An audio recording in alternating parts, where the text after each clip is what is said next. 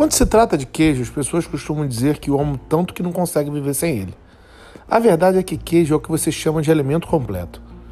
Nesse podcast, fornecerei todas as informações necessárias para você fazer escolhas saudáveis sobre comer queijo. O queijo é uma ótima fonte de cálcio, gordura e proteína. Ele também contém grandes quantidades de vitamina A e B12, juntamente com zinco, fósforo e riboflavina. O queijo produzido a partir do leite de animais 100% alimentados com capim é o mais rico em nutrientes e também contém ácidos graxos ômega 3 e vitamina K2.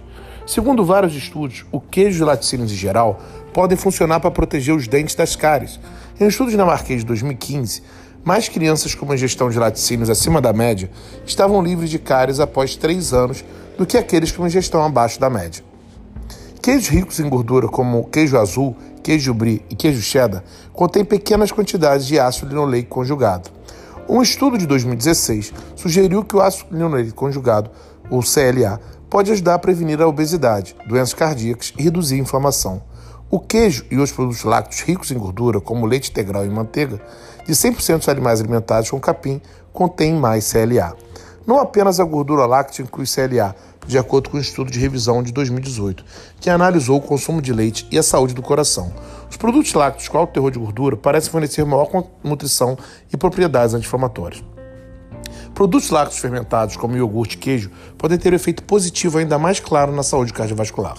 Infelizmente, quando os laticínios são pasteurizados com calor elevado, alguns compostos benéficos, como, como boas bactérias e enzimas, são significativamente reduzidos. Mas atenção, algumas pessoas são sensíveis ao queijo. O queijo contém lactose, um açúcar que não pode ser digerido por pessoas intolerantes à lactose, porque seu corpo não possui enzima que o decompõe.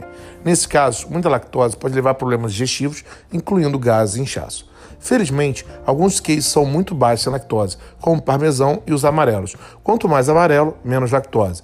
Pessoas com intolerância à lactose podem ser capazes de tolerar isso. As pessoas tam também podem ser alérgicas à caseína, uma das principais proteínas encontradas no leite.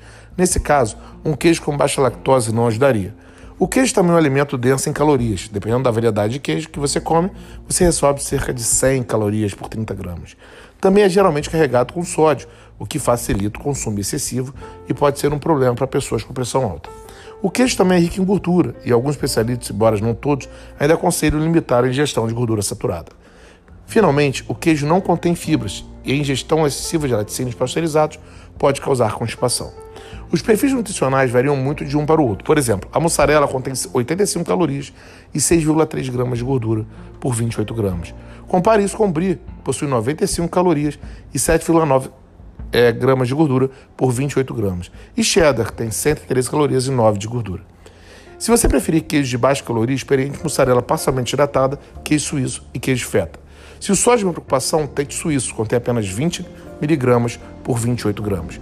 Fique longe de queijos mais duros, pois eles exigem mais sal no processo de envelhecimento, ou seja, bem mais ricos em sódio. Você ama queijo? Deixe-me saber. Um bom final de semana para todos vocês.